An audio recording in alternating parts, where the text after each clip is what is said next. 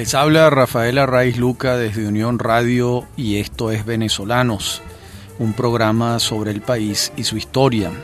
Hoy continuamos con nuestra serie del petróleo.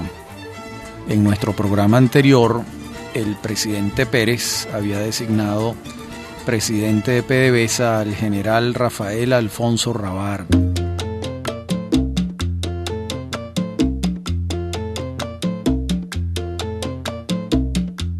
La gestión de Alfonso Rabar se va a estructurar sobre la base de cinco puntos que él mismo enunció. Estos puntos eran los siguientes. 1. Normalidad operativa. 2 autosuficiencia financiera. Esto veremos más adelante que es importante. 3. Gerencia profesional, por supuesto. 4. Apoliticismo. 5. Meritocracia. Realmente el 3 y el 5 están muy vinculados. Gerencia profesional y meritocracia. Este pentágono gerencial lo asistió entre agosto de 1975 y agosto de 1979, cuando se vence el primer periodo de la primera junta directiva de PDVSA. Él continúa con estos mismos principios en un segundo periodo de dos años y un tercer periodo de dos años también que se va a vencer en agosto de 1983 es decir, cuando el general Alfonso tenía ocho años al frente de PDVSA. Es de hacer notar que el cambio en el periodo de las juntas directivas lo establece Luis Herrera Campins en 1979, cuando el ministro de Energía y Minas era Humberto Calderón Berti, y toman la decisión de reducir el periodo de las juntas directivas de cuatro años a dos años. Pero volvamos a 1975-76 y vemos que el primer gran desafío que enfrentó la nueva empresa fue el de racionalizar el legado que dejaban las concesionarias. Era entonces evidente que no podía el Estado administrar a través de su holding un conglomerado de 14 concesionarias. Entonces, Alfonso y su junta directiva diseñan un proceso paulatino, pero que a la vez se aceleró, encargado a la consultora mundial McKinsey, quien designa al experto Steven Brandon para la tarea, siempre en conjunto con el directorio de PDVSA. Y el primer paso en relación con esas 14 concesionarias fue el cambio de nombre. Sinclair pasó a llamarse Baribén, Chevron Boscambén, Mito Juan Vistaben, Móvil Llanoven, Talon Taloven, Shell pasó a llamarse Maravén, Creole pasó a llamarse Lagoven, Menegrande, Menevén, Son, Palmavén, Amoco, Amovén, las Mercedes, Guaribén, Texas, Deltaven y Philips Roqueven. También de inmediato se fueron calibrando las posibilidades de fusiones y en 1977 ocurrieron las primeras. Lagoven y Amoven pasaron a formar Lagoven. Maravén y Roqueven, Maravén. Menevén, Taloven, Vistaven y Guaribén, Menevén. Palmaven, Llanoven y Baribén, Llanoven y Boscambén CBP y Deltaven CBP. Luego, en 1978, se da otra vuelta de tuerca y quedan cuatro empresas. Lagoven, Maravén, Menevén y Corpoven. Sobre este particular, Gustavo Coronel, que integró aquella primera junta directiva de PDVSA, afirma lo siguiente en relación con los propósitos de aquella reducción y simplificación. Dice Coronel. Establecer un control efectivo de las operaciones, mantener la eficiencia operacional, preservar la motivación del personal, obtener una garantía de apoyo tecnológico y finalmente promover el desarrollo futuro.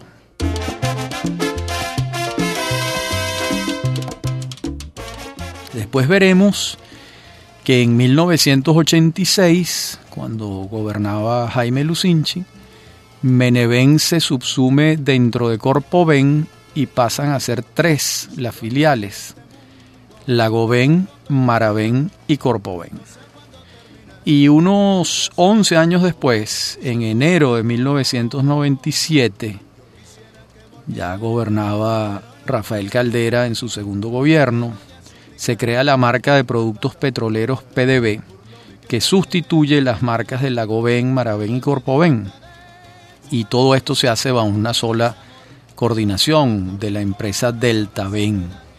Y también en septiembre de ese año 1997, el Ministerio de Energía y Minas ordena la reorganización de PDVSA en sus aspectos funcionales y se fija el primero de enero de 1998 para tener listo el nuevo esquema. Entonces desaparecen las filiales y PDVSA asume con su denominación la totalidad del negocio petrolero.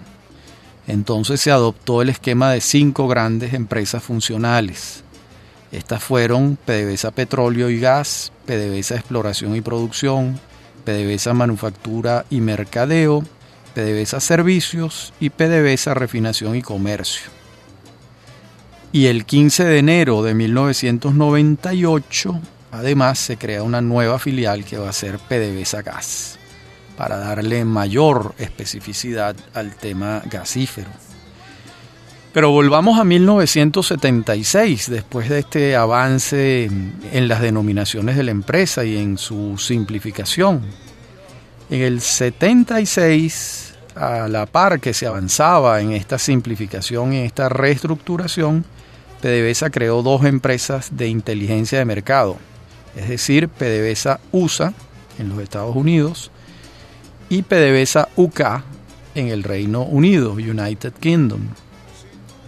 Por otra parte, también tenemos que señalar que en aquellas primeras 14 empresas concesionarias devenidas en empresas venezolanas, se va a respetar la meritocracia de los venezolanos que habían hecho carrera en las concesionarias extranjeras y que habían alcanzado altísimas posiciones.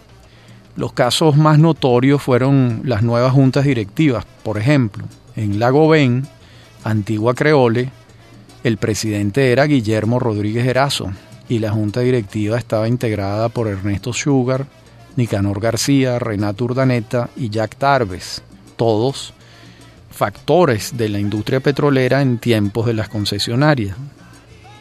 Otro ejemplo, Maravén, antigua Shell, va a ser presidida por Alberto Quiroz Corradi y también estaba integrada la Junta por José Domínguez, Carlos Castillo, Ricardo Irving Yang, Rafael Pardo, Pablo Reimpel, José Luis Carrillo, Ramón Cornieles y Hugo Finol. Meneven va a estar presidida por Bernardo Díaz León y la junta directiva va a estar integrada por Carlos Romero Zuluaga, Luis Guillermo Arcay, Antonio Franqui, Francisco Guedes, Lorenzo Monti, Héctor Rivero y Néstor Ramírez. Mientras la CBP, presidida por Juan Chacín Guzmán, su junta directiva estará integrada por Juan José Navarrete, Luis Olivares, Rafael Macías y Félix Morreo. De acuerdo con las consultas orales que yo hice para estructurar este trabajo, que fueron muchas, hay unanimidad en relación con este señalamiento, cual que en aquel momento se respetaron las jerarquías profesionales petroleras. Ya después pasaron otros hechos no exactamente en ese mismo sentido. Por otra parte, en los primeros meses de 1977 va a tener lugar una reforma de la Administración Pública Central y el viejo Ministerio de Minas e Hidrocarburos, que había sido creado en diciembre de 1950, pasa por decreto presidencial de Carlos Andrés Pérez a denominarse Ministerio de Energía y Minas. Esto ocurre el primero de abril de 1977. y el primer titular será, con esa nueva denominación, Valentín Hernández Acosta. Por otra parte, apenas se formó la casa matriz de PDVSA, tuvo que atender un viejo dolor de cabeza nacional, que era el IBP, Instituto Venezolano de Petroquímica, que había sido creado en 1956, reformado en 1960, atendía dos plantas petroquímicas, Morón y El Tablazo, y producía pérdidas. Y por supuesto esto no, no, era tolerable en un nuevo esquema de eficiencia petrolera nacional. Y entonces el Ministerio de Energía y Minas ordena la conversión del instituto en sociedad anónima y el primero de diciembre se designa la primera junta directiva de Pequibén. El presidente sería Renato Urdaneta, Rómulo Quintero Valera, vicepresidente, y los directores serían José Mavares, Héctor Riqueses, Hernán Anzola y Agustín González. Se inicia un proceso de racionalización y modernización de la empresa con criterios gerenciales modernos, como es natural, y para 1984, por primera vez en la historia de esta empresa creada en 1956, la empresa arrojó resultados positivos y pagó en consecuencia impuestos sobre la renta. En estos primeros años también de PDVSA se presentó un asunto que debía decidirse de manera perentoria. Nos referimos al tema de la faja petrolífera del Orinoco. Habíamos señalado en programas anteriores que entre 1970 y 1977 un proyecto conjunto entre el Ministerio de Minas y Hidrocarburos y la CBP había adelantado las investigaciones. Ahora se imponía una decisión, es decir, cuál organismo debía continuar el trabajo, el Ministerio de Energía y Minas o PDVSA.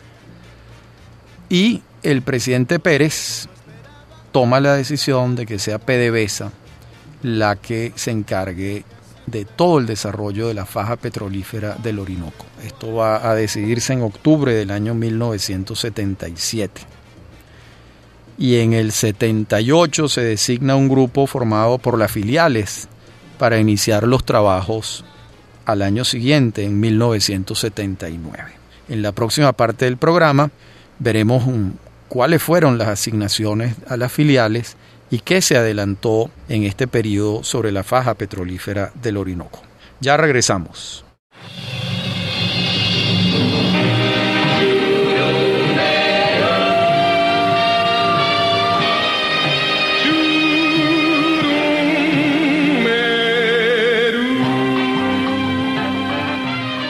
Decíamos en la parte anterior del programa que una vez avanzados los trabajos sobre la faja petrolífera del Orinoco y encargada ya PDVSA del tema, se establecen en 1979 las áreas y las asignaciones de cada una de ellas a las filiales.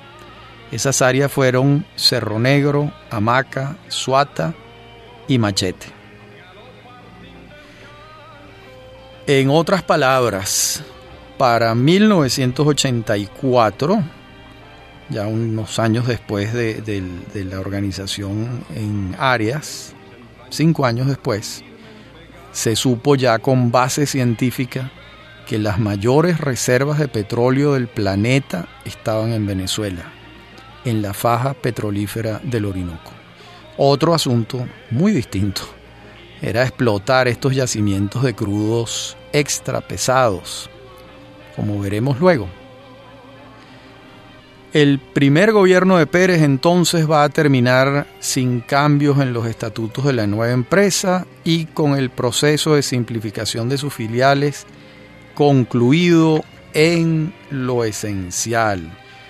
Además vamos a ver una variación en los precios importantes a lo largo de ese primer gobierno de Pérez. Recordemos que en 1973 el precio promedio gobernaba entonces Caldera, fue de 3,71, de acuerdo con las cifras del profesor Asdrúbal Baptista. Ya en el 74, el precio promedio fue 10,53, bueno, prácticamente se cuadruplica el precio. En el año 1975 el promedio fue 10,99 dólares por barril. En 1976 subió a 11,15. En 1977 volvió a subir el promedio anual a 12,54 y en 1978 bajó un poquito y el promedio fue 12,04. Vemos entonces que en estos tres años, 76, 77 y 78, aquel directorio de PDVSA presidido por el general Rafael Alfonso Rabar redujo las filiales a cinco, más adelante se redujeron a tres, incorporó a Intevep, reorganizó la industria petroquímica creando Pequiven, formó dos empresas de inteligencia de mercado en los Estados Unidos y Gran Bretaña, y la percepción general en el país era que el tránsito de las concesionarias a una casa matriz con filiales venezolanas había sido un éxito. Buena parte de este éxito se le atribuía a la no politización de la industria, a la escogencia acertada del general Alfonso Rabar por parte de Carlos Andrés Pérez y a un directorio calificado, profesional, técnico. De modo que Venezuela había pasado el Rubicón entre la Venezuela de las concesionarias extranjeras a la Venezuela de PDVSA administrada por venezolanos eficientes encabezados por el general Alfonso Rabar.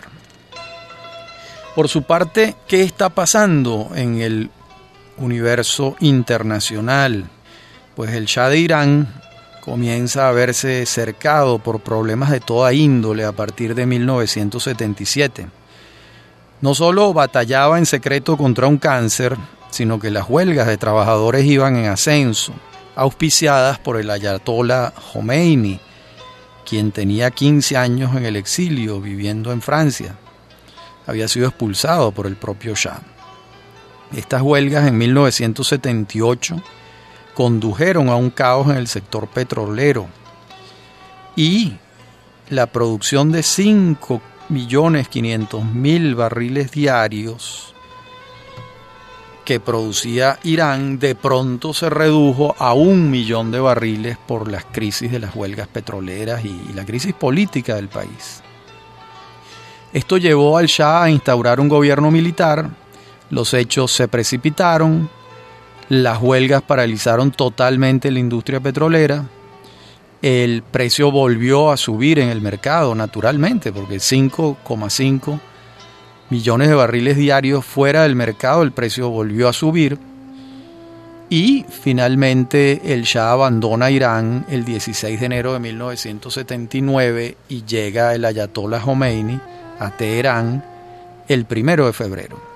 Después el Shah morirá en el exilio en 1980 y con Khomeini se iniciaba una nueva etapa histórica en Irán, en su política y por supuesto en su política petrolera. Esta salida del mercado de 5,5 millones de barriles diarios de Irán condujo a que Arabia Saudita elevara su producción en julio de 1979 hasta 9.500.000 barriles diarios. Una producción altísima. Hoy en día es un poco más bajo que esta. Sin embargo, los precios seguían subiendo. De modo que al gobierno de Luis Herrera Campins le va a tocar todavía precios más altos que los que tuvo el presidente Pérez. Los precios que le tocaron al gobierno de Herrera son los siguientes. El año 79, 7,69 dólares por barril en promedio. Y en 1980 el promedio fue, escuchen bien, 26,44 dólares por barril. Crecimiento enorme. En el año 81 subió a 29,71 dólares por barril en el año 82 a 27,47 dólares por barril, en el año 83, el año del Viernes Negro, la devaluación, el control de cambio y el principio de la enfermedad de la inflación en Venezuela, el precio promedio fue 25,31. Y ya después, a Jaime Lucinchi le tocará una caída de los precios, como veremos en su momento. En materia petrolera, el gobierno de Luis Herrera Campins, quien asume la presidencia el 12 de marzo de 1979, se caracteriza por la designación de Humberto Calderón Berti como ministro de Energía y Minas. Calderón Berti es un social cristiano reunido en torno a Copey, de modo que era un experto petrolero del área de la democracia cristiana y del partido de gobierno que era Copey. Hemos de decir que el presidente Herrera tuvo el acierto de ratificar al general Alfonso en la presidencia de PDVSA. Sin embargo, muchos analistas consideran que cometió un error al modificar los estatutos de la Casa Matriz, con el objeto de reducir de cuatro a dos años el periodo de la Junta Directiva porque esta reducción le quitaba horizonte al directorio, los ataba un tanto de manos, no les dejaba un periodo de planificación de más de dos años. Es un argumento que, que se ha escuchado mucho y que tiene algún fundamento.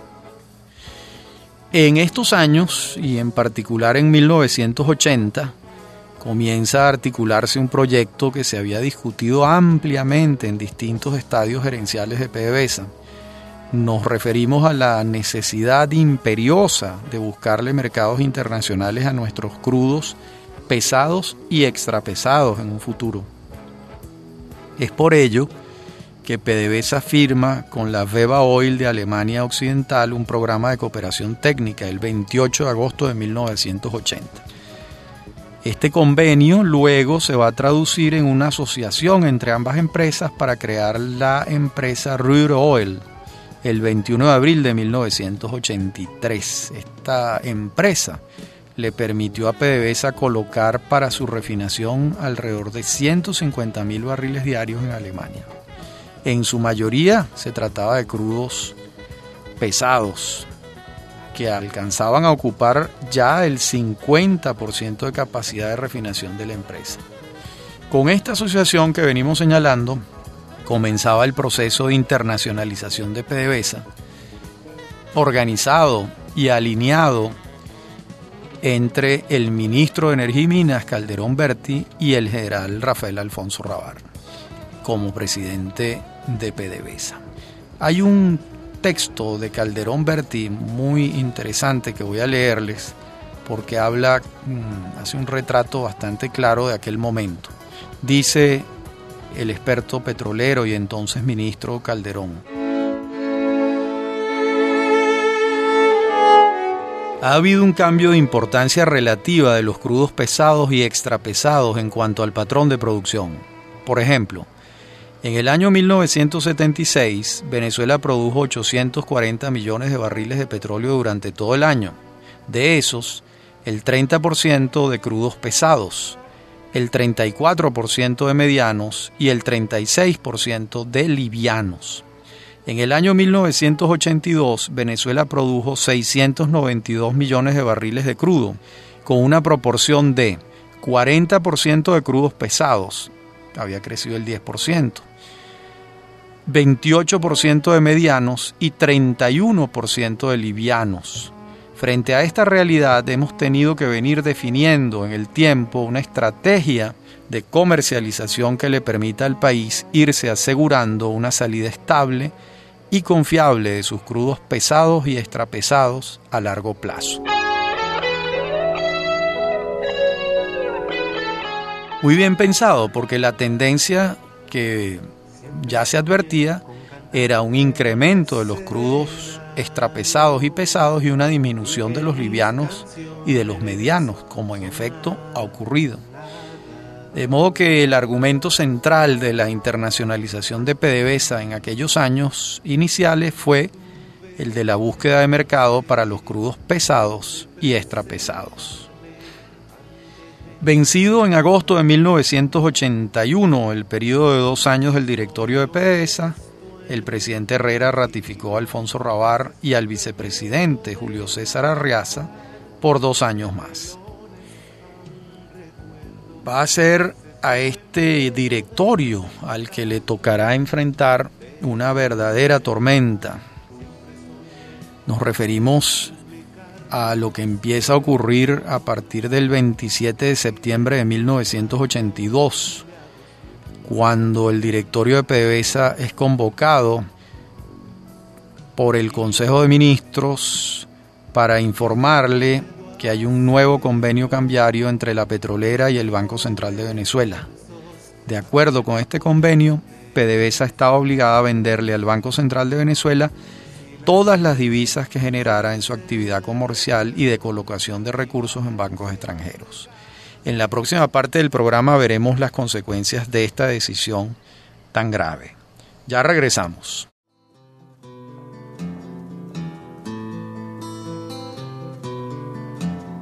Noche de luna llena, la hora es la del puñal.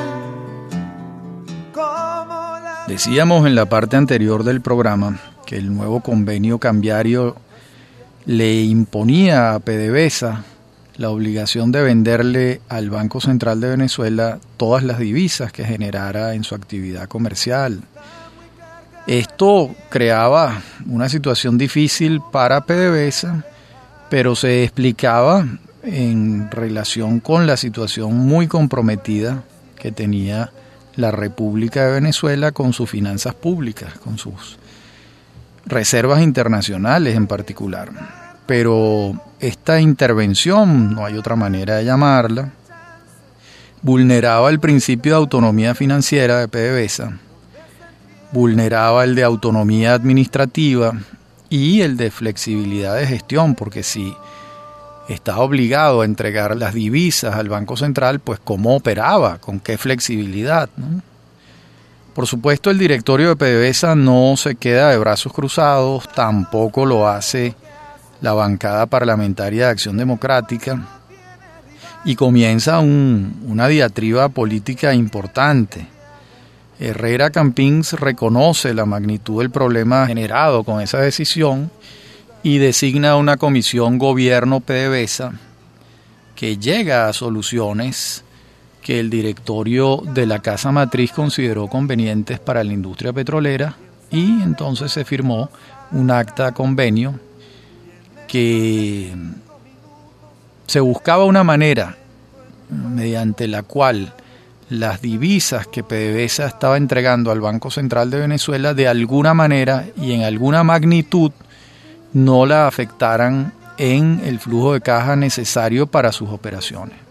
Fue una decisión, si se quiere, salomónica. Por supuesto, no dejó un buen ambiente la situación planteada. Finalmente, el gobierno transigió en no vulnerar la autonomía financiera de PDVSA y asumió mecanismos compensatorios, como les decíamos antes. Tomemos en cuenta también que la producción petrolera se había reducido bastante.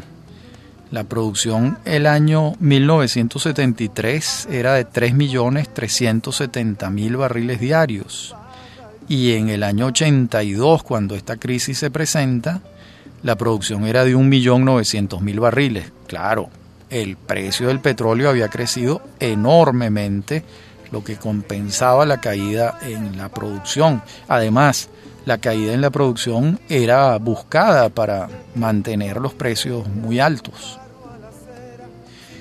Finalmente llegamos a aquel día del 31 de agosto de 1983, cuando el presidente Herrera designa una nueva junta directiva para PDVSA y el general Alfonso Rabar pasa a retiro.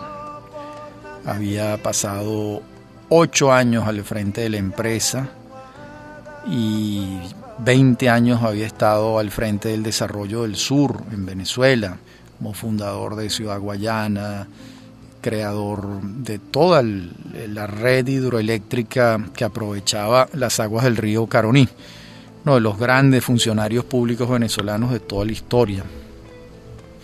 Entonces, allí, para sustituirlo, el presidente Herrera comete un error de acuerdo con la visión meritocrática petrolera, porque designa a su ministro de Energía y Minas, que era Humberto Calderón Berti, como presidente de PDVSA. Entonces, ¿por qué esto puede ser considerado un error desde el punto de vista de la meritocracia petrolera?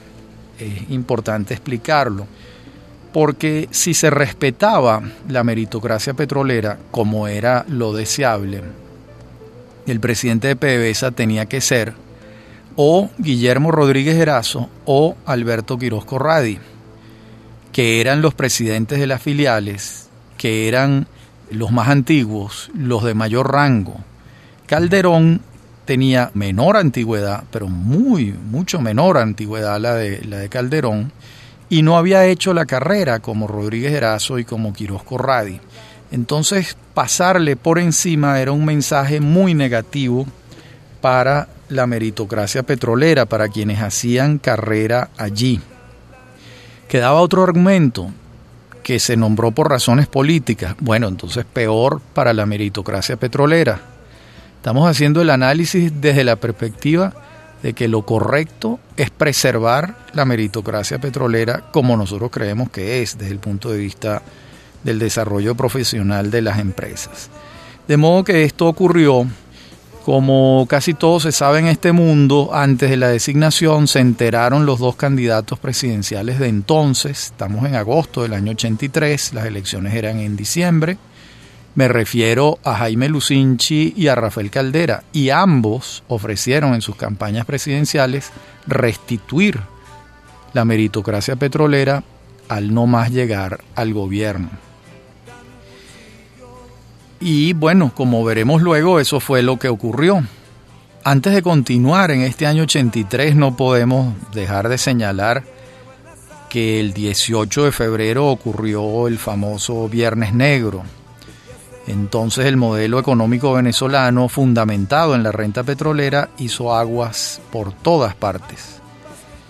Por más que el gobierno de Herrera Campín se propuso desacelerar la economía y bajar el ritmo de endeudamiento, la guerra en el Medio Oriente entre Irán e Irak disparó los precios del petróleo a niveles todavía mayores que los recibidos por el gobierno anterior. Y el ritmo de las inversiones por parte del Estado y la asunción de deuda no se detuvieron. Era una combinación letal, cada vez más ingresos petroleros para el Estado venezolano y cada vez mayor deuda. Hasta que México en 1982 declara la mora para cumplir los pagos de sus intereses y el mundo entero entra en pánico. Y comienza entonces la crisis de la deuda externa en el mundo y en particular en América Latina. Y entonces pues llega este momento en el que el viernes 18 de febrero de 1983 el presidente Herrera se ve en la necesidad de fijar un control de cambios diferencial, la oficina se llamaba Recadi, se ve en la necesidad de devaluar la moneda y por supuesto establecer un control de cambio. Y además comenzó la inflación, que era una enfermedad que los venezolanos desconocíamos totalmente.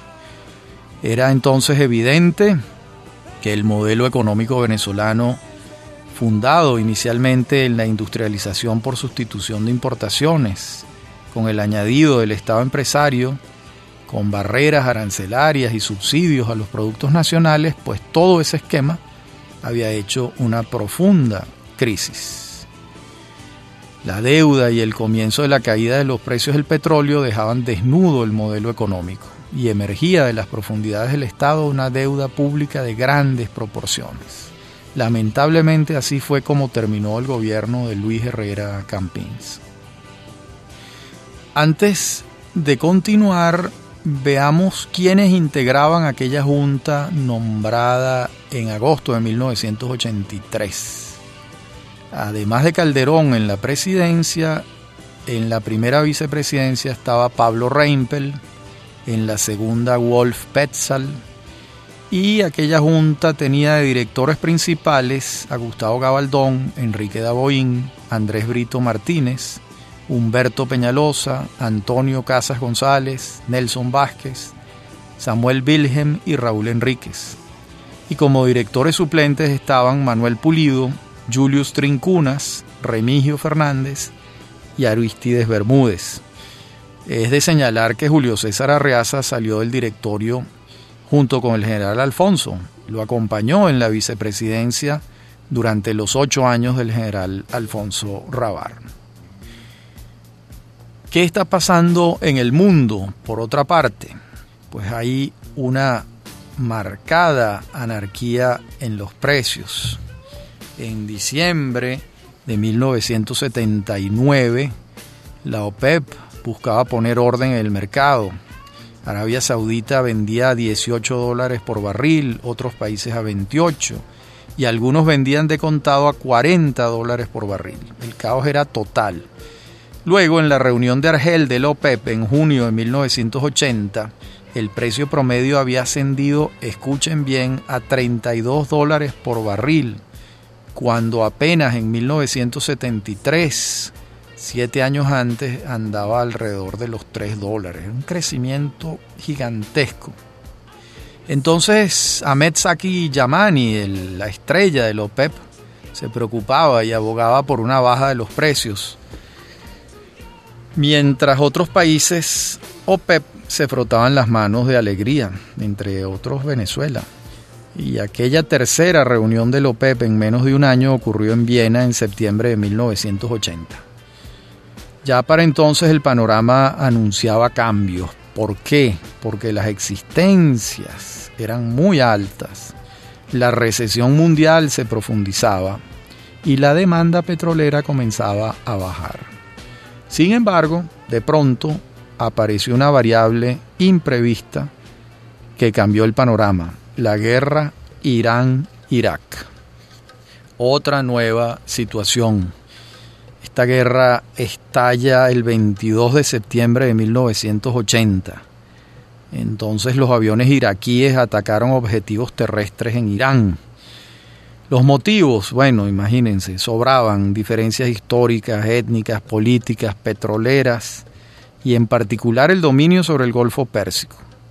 A todo ello se sumaba un sentimiento fundamentalista del Ayatollah Khomeini y los maltratos recibidos en Irak durante su exilio de parte de Saddam Hussein. El encono no era entonces menor. Desde el punto de vista petrolero, a los pocos días de haber comenzado la guerra, salieron del mercado cerca de 4 millones de barriles, alrededor del 8% de la producción mundial. El precio volvió a subir a 36 dólares por barril y no llegó a más porque las existencias eran muy grandes y la recesión mundial también incidía en que no subiera más. De modo que para comienzos de 1981 el porcentaje de crudo del OPEP vendido en los mercados había bajado en 27% en relación con 1979. Y esta organización, urgida por las angustias del Yamani, comenzó a bajar el precio para no seguir perdiendo mercado. La misma tendencia se mantuvo durante 1982. Estos y otros hechos de orden internacional los continuaremos viendo en la próxima parte del programa. Ya regresamos.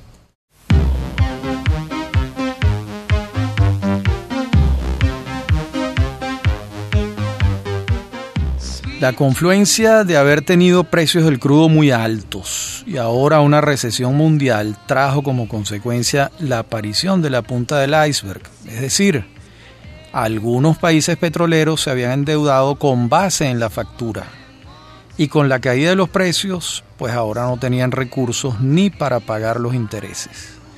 El primero en constatarlo fue México, cuya deuda externa para agosto de 1982 superaba los 84 mil millones de dólares.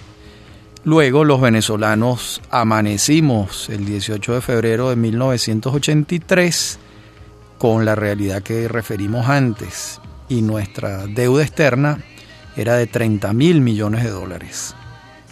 Muy grande en proporción con los habitantes. Brasil y Argentina también estaban endeudados, pero en menores proporciones a las nuestras. Y a estos problemas de la recesión se sumaba otro ahora, Como dijimos antes, los deudores no tenían cómo pagar y comprometían a la banca internacional. Entonces se hicieron necesarias las reestructuraciones de las deudas internacionales de los países petroleros y la aparición de una nueva modalidad en el mercado que venía a cambiar el mundo del petróleo, los llamados precios a futuro. Esto va a ocurrir el 30 de marzo de 1983, cuando la New York Mercantile Exchange establece para el petróleo una modalidad mercantil que se utilizaba desde hace casi 100 años para el ganado, los huevos y otros productos me refiero a la venta a futuro. Es decir, la posibilidad de establecer un precio a futuro de manera fija y específica. Además, esa venta podía revenderse muchas veces. Esto incidió en la capacidad del OPEP para fijar el precio unilateralmente. Ya no era la misma la capacidad que tenía la OPEP. Podía hacerlo, pero la efectividad era menor ya que los intermediarios de los precios del crudo a futuro también tenían la palabra. Como vemos, si a principios del siglo XX la Standard Oil fijaba los precios y luego lo hizo la Railroad Commission of Texas, como vimos antes, y después lo ha estado haciendo la OPEP, como hemos referido en estos últimos programas, pues ahora en Nueva York, con el establecimiento del mercado futuro para el petróleo, se introducía un nuevo factor determinante en el juego. Aquí el mundo petrolero dio un giro.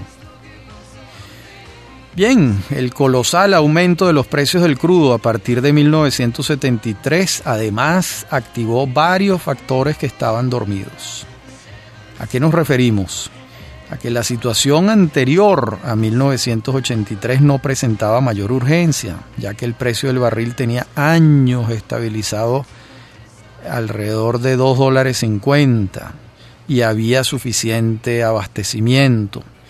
La coyuntura del aumento de los precios puso en marcha la búsqueda de nuevas fuentes de energía y esto es clave para el mundo que estamos hoy en día viviendo. Además, se aceleró la exploración en áreas petroleras potenciales Igualmente, la conciencia acerca del consumo racional de la energía va a emerger entonces con fuerza y con interés político.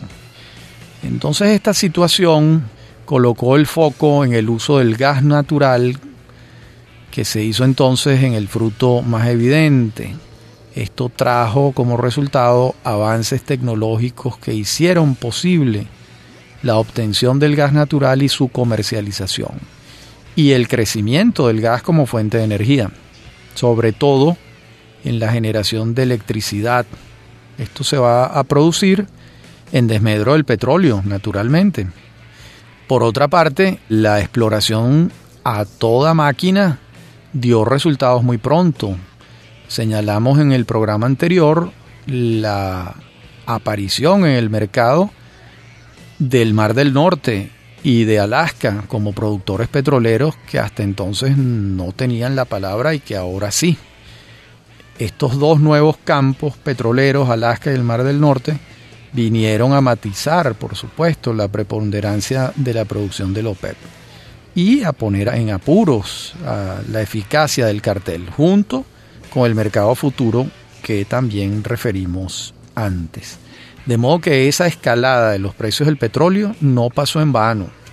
Trajo como consecuencia mayores exploraciones y hallazgos y trajo como consecuencia el desarrollo de nuevas tecnologías. Por cierto, lo mismo ocurrió hace pocos años, cuando los precios llegaron a 140 dólares por barril y se activó una nueva investigación tecnológica y surgió el fracking, que veremos en su momento en uno de los últimos programas de esta serie. En nuestro próximo programa entonces abordaremos el gobierno de Jaime Lucinchi, donde hay un cambio en el criterio gerencial para PDVSA. Ese cambio estaba anunciado desde la campaña electoral del año 83, que era restituir la meritocracia petrolera hecho que habían ofrecido tanto el candidato Lucinchi como el candidato Caldera.